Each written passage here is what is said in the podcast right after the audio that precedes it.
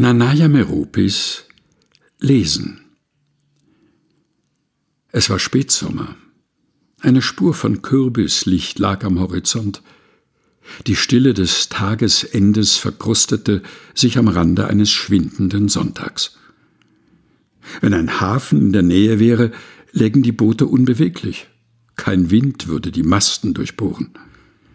Doch der Hafen war weit weg, die Geschäfte geschlossen, die Einsamkeit der Straßen nur von gelegentlichen Passanten oder Autos mit mäßiger Geschwindigkeit unterbrochen. Der Urlaub war schon seit Wochen vorbei. Das Dorf am Strand kehrte zu seiner üblichen Monotonie zurück. Ich schätzte die Stille, die durch die Türen und die offenen Fenster drang wie ein Windstoß, der die Vorhänge flattern ließ. An diesem Nachmittag hatte ich eine Möwe gesehen, die etwas in der Nähe des Holztores aufpickte. Sie hob es auf und warf es in die Luft, hob es wieder auf, warf es in die Luft, hob es auf und hob ab.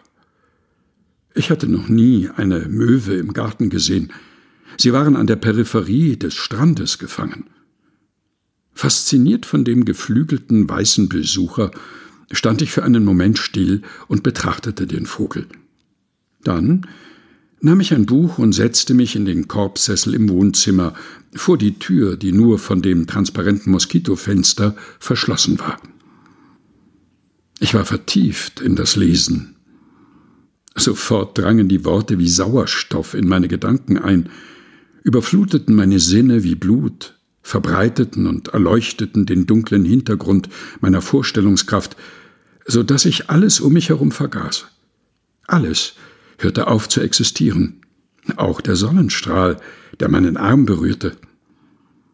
Die Sätze erzeugten eine Geschichte, die nach und nach Bilder hervorrief, die wiederum eine Szene bildeten, die sich selbst kreierte und erforschte.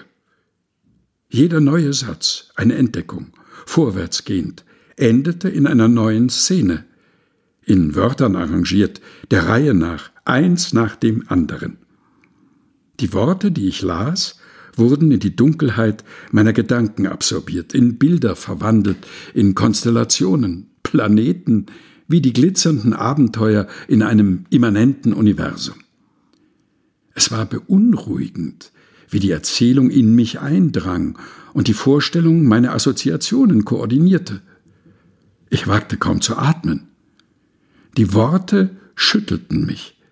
Sie kamen mir vor wie Insekten, die ich mit einem Schnabel aufnehmen musste, um mich zu ernähren. Was machte die Lektüre so spannend? Es passierte nichts Außergewöhnliches.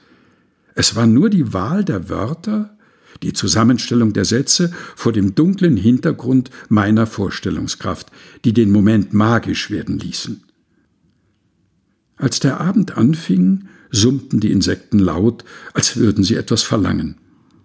Die Lichter im Haus waren aus. Aber ich hatte immer noch nicht die Kraft aufzustehen, sie anzuzünden und mich wieder zu setzen. Ich hatte Angst, die Magie zu verlieren. Nanaya Meropis Lesen aus Lebenslichtspuren, einem Buch, das ein Geheimnis enthält, erschienen im Engelsdorfer Verlag, gelesen von Helga Heinold.